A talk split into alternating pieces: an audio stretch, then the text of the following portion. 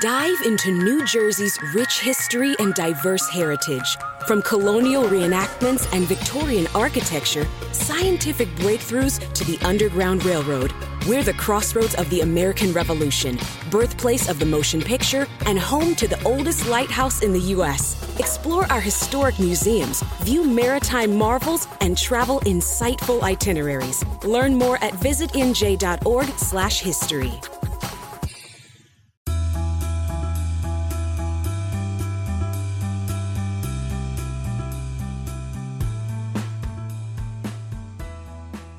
Amigos inversionistas, estoy muy feliz y emocionado porque el día de hoy tenemos un súper invitado en el podcast, es Daniel Bilbao, que es el fundador de una de las mejores startups en la región que se llama Truora. Más adelante van a saber de qué trata, en qué consiste. Él era nadador también y tiene un hermano gemelo que es el fundador de Rappi. Así que hoy vamos a hablar de todo, desde cómo es ser emprendedor, cómo es ser inversionista de startups, cuál es el camino que él ha seguido, qué desafíos ha tenido que superar y muchos más detalles que la verdad he disfrutado muchísimo el episodio y espero que ustedes también lo hagan.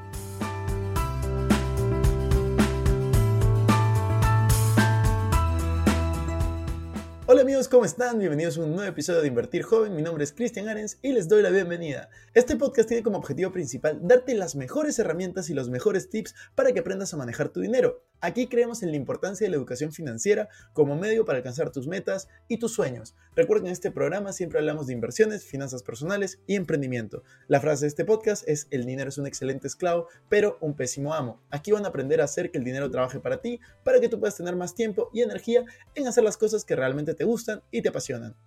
Hola Daniel, ¿cómo estás? Bienvenido a un nuevo episodio de Invertir Joven. Estamos muy felices, muy emocionados de tenerte. ¿Qué tal va todo? Muy bien, muchísimas gracias por la invitación. Eh, muy contento de estar aquí acompañando. Eh, y pues, Cristian, muy, muy, muy feliz del, del, progreso de este podcast tuyo. Chévere estar aquí hablando de startups y de inversión. Sí, justo de eso te quería, te quería hablar, Daniel. Tú eres eh, fundador de bueno, de varias startups. Ahora, estamos viendo, vamos a hablar de Truora. No, yo soy fundador de una, o, sea, CEO y fundador de una que se llama Truora. Antes de esto hicimos otra. Em, yo ayudo a amigos a hacer sus startups, pero que yo funde, funde una. Paladin Cyber, antes de Truora, fue mi primera startup y ahora fundé Truora. Em, lo que pasa es que yo he ayudado a crear muchas startups con amigos, entonces usualmente tomo o alguna posición en el board de ellos o no los ayuda mucho y por eso soy asociado a muchas de estas startups, porque cuando era una persona o dos, la segunda tercera persona que estaba ayudándolos era yo. Es, más eso. Pero que yo haya fundado, que yo esté en los papeles de no sé qué, es. Que entienda cómo funcionan desde que no había nada.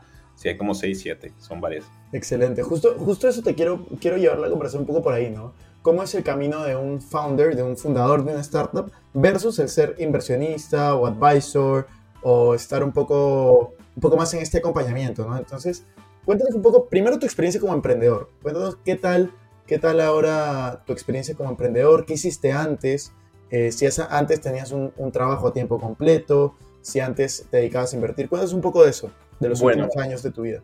Em, pues de mi carrera, pues como es el MBA pitch este cortico, yo soy de Cali, soy gemelo, fui nadador muchos años, estudié ingeniería electrónica en los Andes, después trabajé en industria en Colombia vendiendo ascensores, después me fui a hacer un MBA a Dartmouth, a Top, esa camisa que tengo puesta, y ahí me fui a banca de inversión un par de años en Nueva York, y después empecé mi mundo de startups, primero trabajando en uno que se llamaba VIP, que es como un Kavak antes de Kavak para Estados Unidos, eh, y el otro, y esa empresa pues dejó de existir, y después de eso monté mi primer startup que se llamaba Paladin Cyber, como a los 30 y 33, 34, por ahí, 33. Y ahora, eh, pues mi startup es True, ahora llevamos muy bien, eh, eh, gracias al universo, como quien dice. Em, mi, mi, carrera de startup es un poquito distinta, pues todo el mundo tiene un path distinto. El mío fue muy de industria. Yo hice una carrera, quote unquote, buena, un buen rato, antes de, dedicarme a emprender. Entonces tenía, pues yo era como un ejecutivo primero de, pues llegué, a ser un, un asociado en banca de inversión y después de esto llegué a ser VP de Business Development en un startup que iba bastante bien. Em, y ahí dije, no, mejor fundar. Quería, quería hacer, solucionar problemas em, y crear empresas. Era lo que más me llamaba la atención. ¿Qué, qué diferencia, qué, justo te iba a preguntar, qué diferencia ves principalmente entre trabajar para una empresa y fundar, ya sea trabajar en una startup y fundar tu propia startup? Pues a ver, con una empresa no tiene nada que ver. Eh, porque, o sea, yo digo, yo digo que hasta hay más diferencia entre trabajar para un corporativo y un startup que trabajar para un startup y fundar un startup. Esos dos se parecen mucho más. Eh, en el corporativo, pues, algo que alguna vez le escuché a y, y, Combinator, que es una aceleradora de muy alto nivel, era que el trabajo de uno, si, son, son 10 empleados o 10 personas trabajando en un startup y uno es una de esas 10, pues el output o los resultados de ese startup son un décimo la responsabilidad de uno. Si me entiendes? Uno sobre 10. Si hay una empresa donde son 10.000 empleados, pues el chance de que uno mueva la aguja es prácticamente nulo. ¿Sí me entiendes? Entonces, los procesos, los politics, una cantidad de cosas que aplican en el mundo laboral no aplican en el mundo de startups. Eh, por ejemplo, en el mundo profesional uno todo el tiempo está tratando de estar asociado con buenos proyectos, porque los proyectos son asociados con éxito, así es que lo promueven a uno. En startups es todo lo contrario, uno se está metiendo a probar y a probar y a probar y todo falla todo el tiempo y no importa, o sea, no es una cosa grave. Em, ahora, sobre fundar, pues hay un poco de skills para fundar un negocio que es distinto de trabajar en un startup, porque uno necesita, por ejemplo, la parte de elegir cofundadores, pues uno no tiene que hacer eso como un empleado, la parte de elegir qué problema solucionar, uno tampoco la necesita. Em, y hay unas tensiones mucho más fuertes a la hora de responsabilidad. Yo digo que la cantidad de trabajo es el mismo, pero la cantidad de estrés es mucho más alta cuando uno funda que, que cuando uno es un empleado de, de una startup temprana. Eh, porque te, soy responsable de, que la empresa exista, de la estrategia, de contratar, de sacar gente, de todo eso. Entonces, la experiencia siento que es bastante parecida, pero más estresante. Y uno de los motivos por los que los inversionistas y los VCs les gusta, por ejemplo, contratar gente que salió de Rappi o que salió de Kavak o que salió de Nubank es porque ven, han visto muchas de esas lecciones que uno aprende como fundador, algunas directas, otras tangenciales, y entonces uno comete menos errores cuando, cuando está fundando algo si ha trabajado en un startup que ha crecido bastante, que también es un eufemismo para decir que ha visto muchos problemas y los ha solucionado. Ustedes, de hecho, en Trora pasaron por, por Y Combinator, ¿no? Por YC, la, startup, la aceleradora que estabas eh, mencionando. ¿Qué tal esa experiencia? Fue buenísimo. Eh, YC, yo digo que yo no soy de religioso, pero si yo soy de alguna iglesia, yo soy de discípula de la iglesia de YC. Eh, me, parece, me parece que ha tenido un impacto desmedido en la región, sobre todo en Spanish Speaking Latam. Eh, o sea, en la de habla hispana, y em, tienen, tienen una cosa muy interesante, es que el proceso de selección de ellos es hacer una, una aplicación y te hacen una entrevista, y ellos no son pegados de pedigrí, de la misma manera que lo haría como un VC más típico. Entonces son más generosos en cuanto a tratar de contratar personas de producto que no se ven tan obvios, pero si uno tiene buena atracción, el chance de entrar a YC es alto o pues más alto. Em, entonces soy, soy muy fan. La experiencia para mí fue buenísima cuando lo hicimos en, en Paladin. Eh, y sé que lo ha sido para otras empresas como, como Rappi, como Fluana, eh, como OnTop, como Tri. Todas estas han pasado por YC, son empresas con las que hemos estado asociados de alguna manera. Y, y, ha, y ha sido una experiencia muy positiva, soy muy fan. Buenísimo, Daniel. ¿Y qué tal la experiencia? Justo conversamos hace un rato. Tú estás en el, en el, bueno, en el board, ah, estás como inversionista de distintas startups. ¿Qué tal es la experiencia de ser inversionista ángel o ser parte del board member versus la que tienes ahora como founder de Trora? ¿Qué retos tienes? No, pues no tiene nada que ver una cosa con la otra. O sea, para mí ayudar a mi amigo a hacer sus startups es un hobby, lo hago por placer. Eh, ¿Cómo te, voy a explicar? Eso es un poquito chistoso. Pero hace de cuenta, vos tenés algún amigo que está peleando con la novia, ¿sí o qué? Sí, sí. Y te llama el domingo y te cuenta y te pide ayuda y qué hacemos aquí, ven y pensemos. Eso se parece más a mi trabajo como ayudando a formar un startup de lo que se parece el, el mover Truora. No tiene nada que ver una cosa con la otra. Eh, la gran, gran, gran mayoría de mi tiempo es obviamente en Truora porque es mi foco, ese es mi bebé. Eh, bueno, mi segundo bebé, mi bebé es, viene en camino, se llama Agatha. Eh, y emprender es una responsabilidad, es como una vocación. Yo digo que eso se parece más a ser un cura de lo que sea un monje, de lo que se parece a, otro tipo de trabajo, porque es con vocación y tiene un poco de sacrificios. Em, ayudar a mis amigos a hacer sus startups es un hobby súper agradable, eh, porque uno tiene como todo el beneficio sin, sin verla, sin verla, eh, ¿cómo se llama esto? Sin el mismo nivel de riesgo. Uno igual está invertido, a mí me gustan mucho las analogías, esto va a ser una mejor hace de cuenta que uno está en un carro manejando con yo qué sé, Michael Schumacher o una cosa así, en un Ferrari, y hay uno donde uno está manejando el carro y hay otro donde hay alguien manejándolo y uno va de pasajero, pero sabe que, que la consecuencia negativa no lo va a tener uno. Entonces tener las mismas emociones, pero en un ambiente mucho más seguro. Total. Pero tú decías algo que para mí es clave, ¿no? Ayudar amigos. ¿Eso significa que solo estás invirtiendo en, amigos? O también, ¿cómo, ¿cómo haces ese proceso de, ok, voy a invertir aquí o voy a invertir en esta otra? Porque el capital es limitado, ¿no? Sí. Eh, ¿cómo, ¿cómo, te lo explico? A ver, yo, yo, yo, soy de la filosofía que cuando se trabaja en equipo las cosas salen mejor. Entonces yo todo el día estoy tratando de lograr que los fundadores se conozcan entre ellos y se ayuden porque es como un, un team sport. ¿Sí me entendés? Eh, las primeras compañías que hemos ayudado a hacer es con mi hermano. Ayudamos a incubar una que se llama Fruana, una que se llama Mooney, eh, también conoces pues Tree, On Top, todas estas. Eh, era de gente que ya conocíamos hace años hace muchos años. La única que no tanto era, era Tri con Esteban, pero nos volvimos muy cercanos muy rápido. Eh, algo como contraintuitivo es que yo no soy eh, money driven, o sea, mí no hay cantidad de plata que me puedas pagar que me haga actuar de cierta manera. Entonces, a menos que uno sea muy cercano a los fundadores que está ayudando, pues no, no se vuelve placentero, porque vos me decís a qué horas tenés tiempo para trabajar tanto. Yo no trabajo. Cuando yo me voy con Fancho el otro día, hicimos catch up como dos horas un fin de semana, estábamos hablando popó entre amigos. O sea, no era, no era trabajo, ¿sí me entendés? Entonces, eh, sí, la gran mayoría de empresas que hemos ayudado a nacer han sido de amigos. Hay un par que no, pero muy rápidamente nos volvemos muy cercanos, eh, porque si no, no el, la magia ocurre cuando uno tiene un nivel de confianza tan alto que sentís que estás completamente alineado con este fundador y esta persona con uno, entonces uno es transparente, uno se cuenta los problemas, no sé qué, no sé qué, entonces uno ayuda mucho más que, que cuando es gente que uno no conoce. Me, enc me encanta la analogía que haces. ¿Significa que no invertiría en gente que, que, no son amigos míos? No, pero como para incubar así, vamos a ayudar a hacer un negocio de cero, no sé qué, no, me toca conocer muy bien, si no, no. Claro.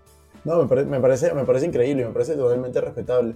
Y bueno, muchos de los que están escuchando este podcast tal vez no saben, ¿no? Que, que tu hermano es uno de los founders de, de Rappi, ¿no? Uh -huh. ¿Qué, qué, qué, tal esa experiencia? O sea, ¿tú estuviste metido durante la creación de Rappi cerca o...? No, yo, yo los ayudé a ellos por los laditos mucho al principio, como cuando estaban pasando por YC, los ayudaba con cosas del modelo y como yo estaba un poquito más adelantado en esa época, mi, la empresa de donde yo trabajaba lleva en Serie B y esto todavía estaba haciendo CDA, eh, ayudaba como con color y con perspectiva, pero no, eh, yo no tomo créditos por Rappi porque yo no, yo no ayudaba a hacer Rappi, eso lo hizo mi hermano y Simón y Felipe y Sebastián y Juan Pablo y Sarruk y Ayalde y otra cantidad de muchachos allá muy buenos, Caroline también. Eh, entonces, he visto todas las trials and tribulations de la compañía, pero yo no he sido clave para ese negocio. Igual tengo la experiencia sin tener las canas, eso sí.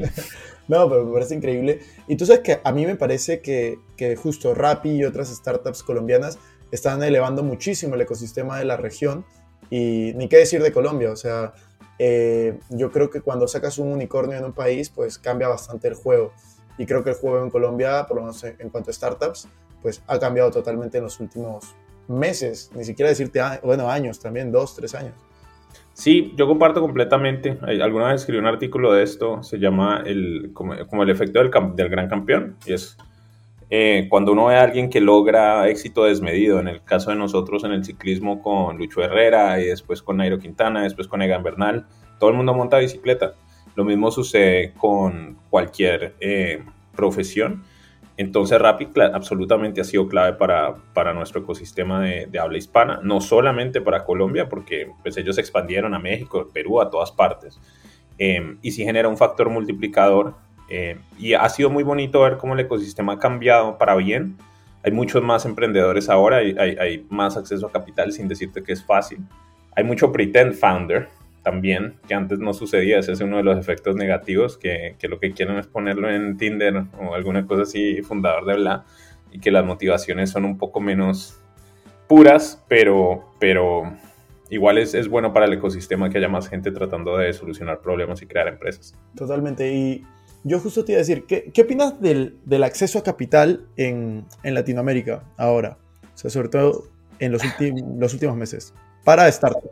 Está mejor, eh, es más fácil conseguir capital ahorita que hace dos años. Antes que alguien levantara una ronda de 1 o 2 millones con poquita atracción era prácticamente imposible. Pues, pero imposible, imposible. Eh, y en los últimos seis años, cinco años, ha cambiado muchísimo.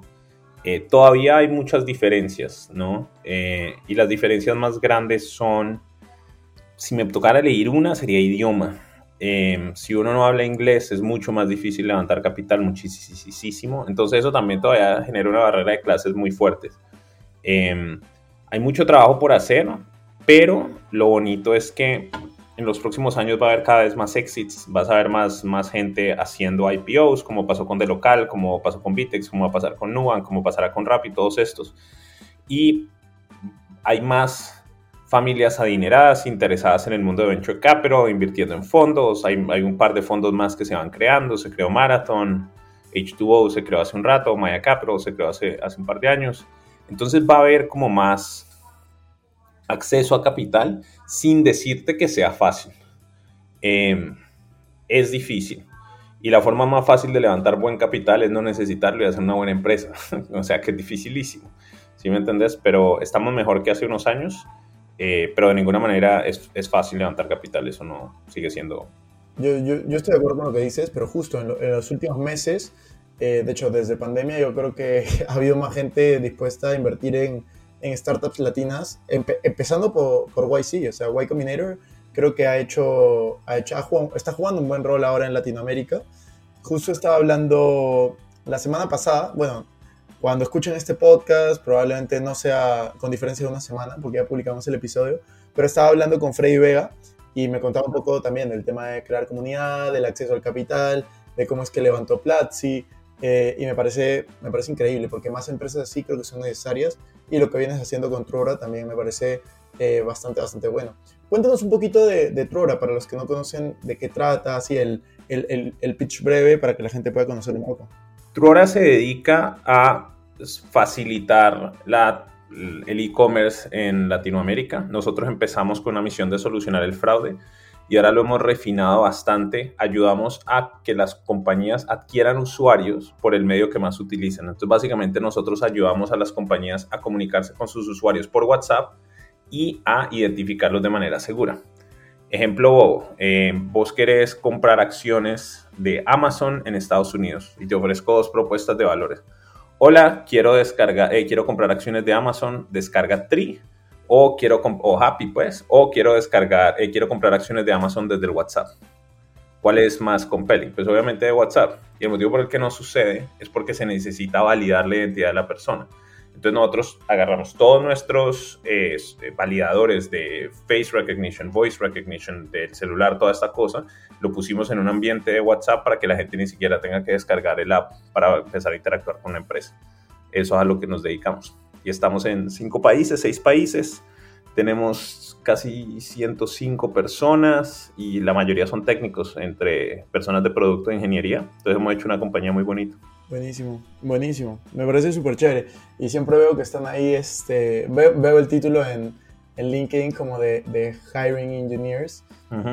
creo que hace falta también bastante talento en, en tech. Hay escasez para la, para la demanda que hay, ¿no? Eh, justo eso lo estaba hablando ahora en una, en una clase del MBA, que, que, hace falta como muchísimos ingenieros y que ahora los ingenieros como... Con Freddy también lo estoy hablando, que, que Freddy me decía, ¿no? Que, que, hoy en día los ingenieros están teniendo ofertas de distintas, distintas startups y distintos lugares, cosa que me parece sorprendente. Y de hecho hay startups que, cumplen, que cubren eso también, o están intentando cubrir la parte de educación. Sí, hay, sí, hay, hay una oportunidad muy grande. Eh, nosotros tenemos muchos muchos problemas en la región. Yo siento que se está como bifurcando eh, nuestra región entre la gente que trabaja el tech, en tech y el resto.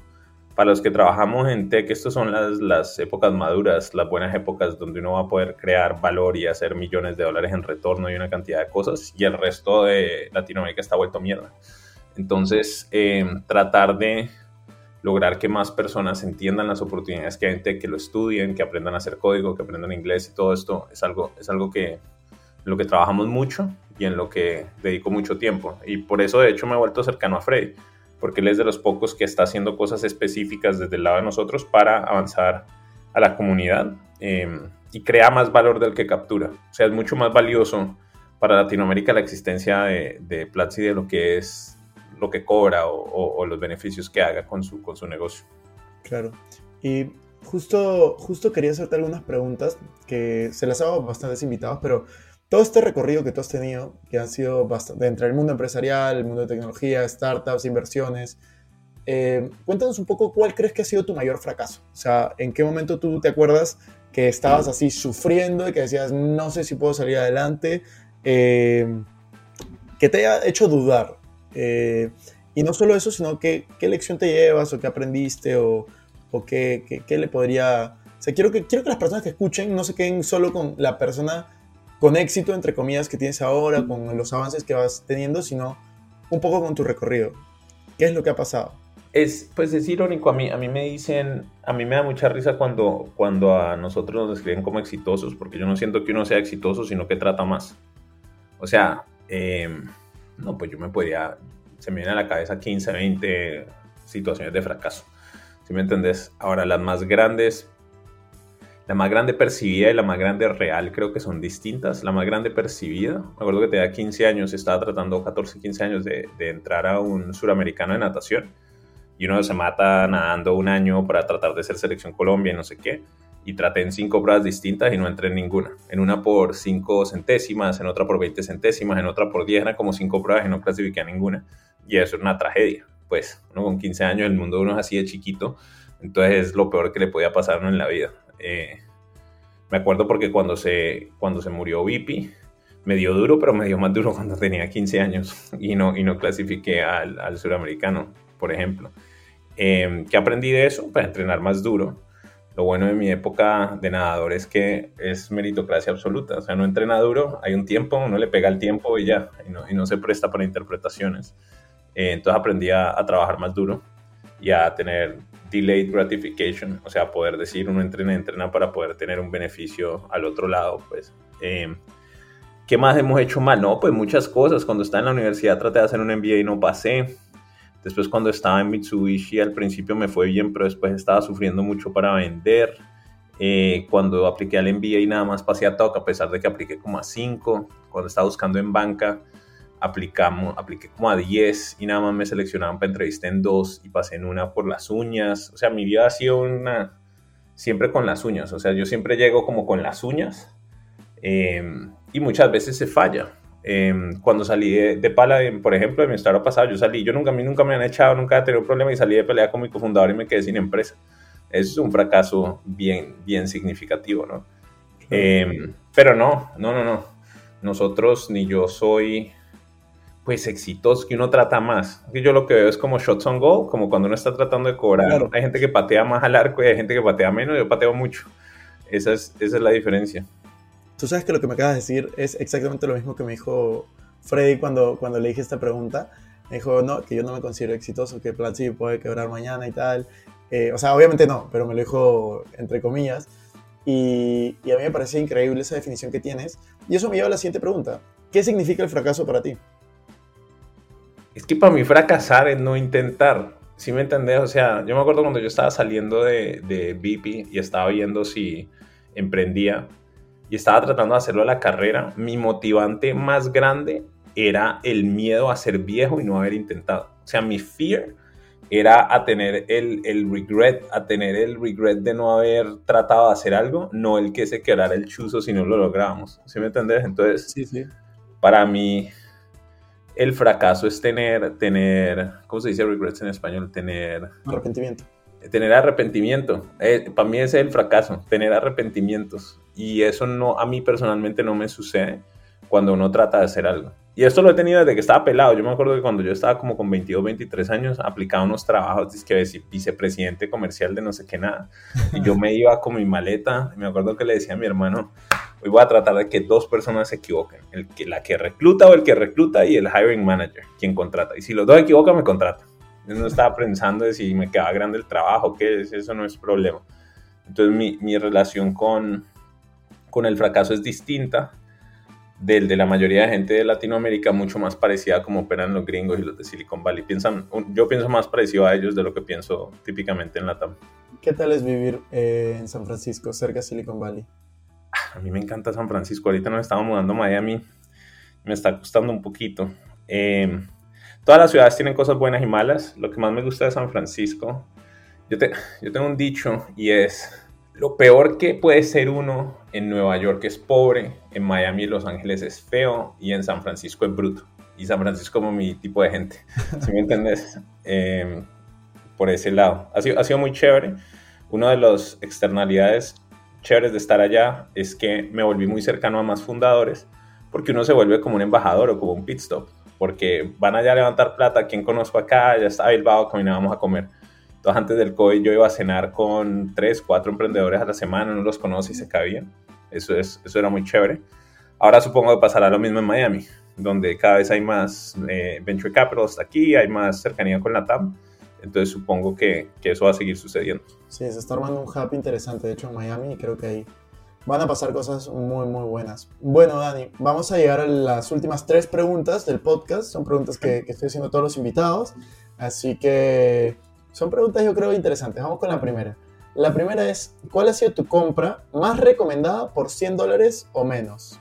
Algo que puedas encontrar por 100 dólares o menos.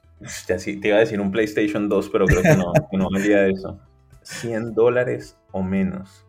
Mi compra más... Qué buena pregunta. Tengo varias respuestas, pero estoy tratando de, de responder la, la, mejor de todas.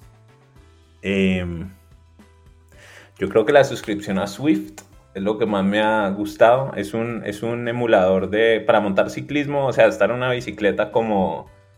Uno se monta en la bicicleta de uno y tiene un rodillo y simula, entonces uno mueve el muñequito. Entonces es como estar en un juego de Nintendo, pero donde uno es el que sube la, la loma para la gente que es competitiva y que quiere hacer ejercicio. Esa suscripción de Swift es una maravilla, vale 15 dólares. O sea, no sé si eso hace trampa porque me gasto más de 100 dólares al mes. Bueno, pero te, te sobran 85. Eh, 15 dólares mensuales. O sea que con eso puedes hacer 6 meses de Swift. Esa me ha gustado mucho. Eh, ¿Qué otras compras he hecho yo por menos de 100 dólares que sean muy valiosas? Eh, no, pues hay unas cosas personales para mi esposa, como regalitos, pero ese de Swift me, me, gustó mucho. Quédate con esa, quédate con esa, está muy bien. Y de ahí, la segunda pregunta que te quiero hacer es, ¿cuál ha sido el libro que más veces has regalado o que más te ha, te ha gustado, ¿no? Uno que tú recomiendas. Tengo dos. Dale, eh, uf, tengo tres, pero el primero, como mi Biblia, se llama Influence de Cialdini. Cialdini, C-I-A-L-D-I-N-I, Cialdini, es impresionante. O sea, todo lo que yo aprendí de ventas y de comercial lo aprendí de ese libro. Tiene siete principios eh, de cómo influenciar a la gente, de cómo funcionan todas esas dinámicas y nunca me olvido. Eh, y el otro se llama Grit de Angela Duckworth. Ella lo que hace, la premisa es que hay gente con niveles parecidos de talento, pero hay unos que son muy exitosos en su carrera profesional y personal y hay otros que no.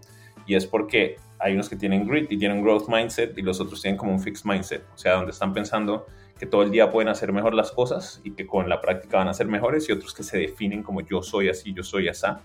Eh, esos dos libros los recomiendo, los tengo en el onboarding de, de Trugora, se lo paso a todos los founders con los que trabajamos, es, es absolutamente clave eh, ambos.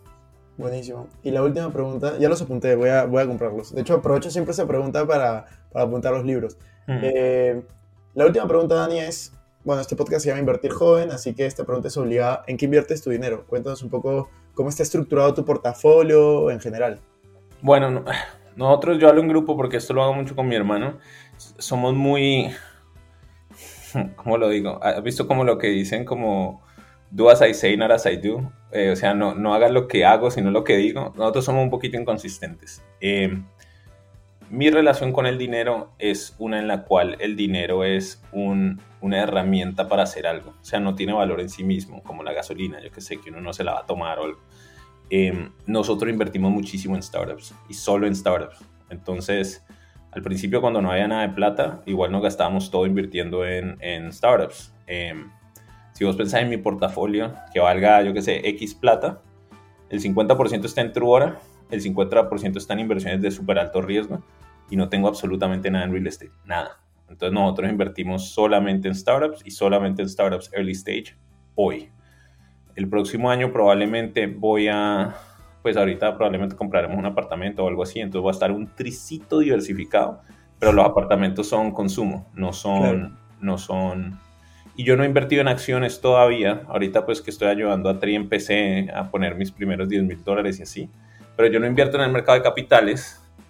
Eh, invierto en startups porque eso es lo que conozco y porque me gusta ayudar a mis amigos. Em, entonces sé que aquí esta recomendación es como mala porque la gran mayoría de la población no tiene acceso a invertir en startups, uno. Y segundo, esa vaina no es riesgo, es ultra riesgo. ¿Me entendés? O sea, el chance de que esa plata se vaya a cero es muy alta, ah, pero el chance de que ayude a un amigo a hacer un negocio es, es, es alta también. ¿Sí me entendés? Entonces por eso es que lo valoro tanto. Pero de hecho no me parece una mala inversión, porque al final yo creo que la regla número uno para invertir es invertir en lo que más conoces. Y si tú llevas tantos años en startups y en este mundo, pues al final estás invirtiendo en lo que más conoces. Y es más seguro para ti. Sí, no. Em, o sea, te entiendo, pero, pero la gran mayoría de startups se mueren, ¿sí me entendés? Entonces, si vos no tenés una filosofía de portafolio donde haces 10 bets, no te da la matemática. Y nosotros hemos sido extremadamente exitosos porque Fruana la va sacando del estadio, lo mismo Mooney, lo mismo On Top, lo mismo Trio, o sea, hemos sido muy, muy, muy exitosos. Pero como salía así, estábamos al revés, ¿sí me entendés? Entonces, por eso es que te digo que estoy siendo un poquito hipócrita, porque si yo veo a una persona normal, yo hablo con todo mi equipo todo el día y me dicen en qué invierto, yo no les digo anda a invertir en startups, ni por el puta, o sea, enfócate tercio, tercio, tercio, tercio riesgo acciones, tercio bonos o cosas productivas y tercio real estate, si podés, es lo que, lo que recomiendo, pero no lo hacemos. No, así pasa. O sea, yo creo que las startups son un poquito adictivas. Yo comencé, yo me propuse, el año pasado invertí en la primera, este año me propuse invertir en dos o tres, ya voy cuatro este año, este, viendo una más. Eh, sí, es bastante adictivo este, esto de invertir en, en startups porque es divertido y al final yo creo que, sí te sientes involucrado dentro del proyecto mucho más. Claro, eso se vive con emociones. Es, es Yo te digo, es mucho más entretenido. Eh, y si le llega uno a pegar al perro, te dan unos retornos gigantescos. O sea, si, si, si alguna de las nuestras próximas se vuelve unicornio, hacemos un comunal de plata. Entonces es bien, bien positivo. Sí, total. Dani, le pasó increíble hoy. Muchas gracias por estar aquí. ¿Algo que quieras añadir antes de terminar el episodio? Eh, bueno, me gustaría hacer un plug. Nosotros tenemos un, podcast, eh, ya, ya, está la primera temporada, de hecho estamos trabajando en la segunda que debe salir en un mes o dos. Se llama Universo de Truora, historia de un startup. Y es muy buena, es, eh, lo hicimos súper bien y cuenta la historia de cómo es esto de emprender desde cero. Entonces, para los que les gusta este mundo, escuchar ese, buscan Truor en Spotify o en Apple y, ahí lo encuentran. Eso sería muy chévere. Genial, genial, Dani. Ahí vamos a dejar los links igual en la descripción y gracias por estar aquí. Súper. Dale, muchas gracias. Chao, Grayson.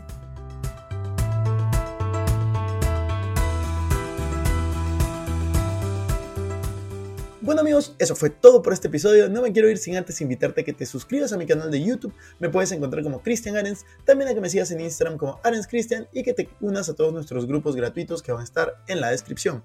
No te olvides también de visitar nuestra página web invertirjoven.com donde van a encontrar artículos de finanzas personales, inversiones y emprendimiento. Si nos estás escuchando desde Spotify, no olvides ponerle follow para no perderte ningún episodio. Y si estás en iTunes, ponle 5 estrellas y deja tu comentario. Sería genial también que puedas compartir este episodio para ayudar a más personas. Gracias por estar aquí. Conmigo hasta la próxima semana. Y recuerda que la frase de este podcast es: El dinero es un excelente esclavo, pero un pésimo amo. Nos vemos.